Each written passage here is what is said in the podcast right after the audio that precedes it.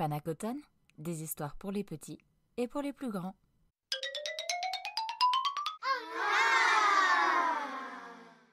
Le pot fêlé, conte traditionnel chinois. Une vieille dame chinoise possédait deux grands pots, chacun suspendu au bout d'une perche qu'elle transportait appuyée derrière son cou. Un de ces pots était fêlé, alors que l'autre pot était en parfait état et rapportait toujours sa pleine ration d'eau.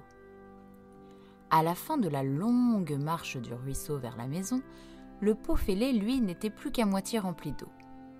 Tout ceci se déroula quotidiennement pendant deux années complètes, alors que la vieille dame ne rapportait chez elle qu'un pot et demi d'eau. Bien sûr, le pot intact était très fier de ses accomplissements. Mais le pauvre pot fêlé, lui, avait honte de ses propres imperfections et se sentait triste car il ne pouvait faire que la moitié du travail pour lequel il avait été créé.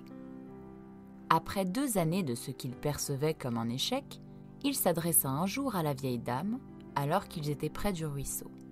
J'ai honte de moi-même parce que la fêlure sur mon côté laisse l'eau s'échapper tout le long du chemin lors du retour vers la maison. La vieille dame sourit As-tu remarqué qu'il y a des fleurs sur ton côté du chemin et qu'il n'y en a pas de l'autre côté?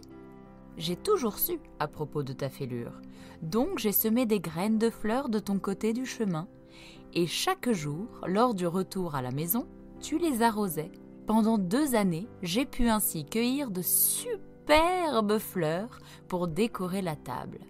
Sans toi, étant simplement tel que tu es, il n'aurait pu y avoir cette beauté pour agrémenter la nature et la maison.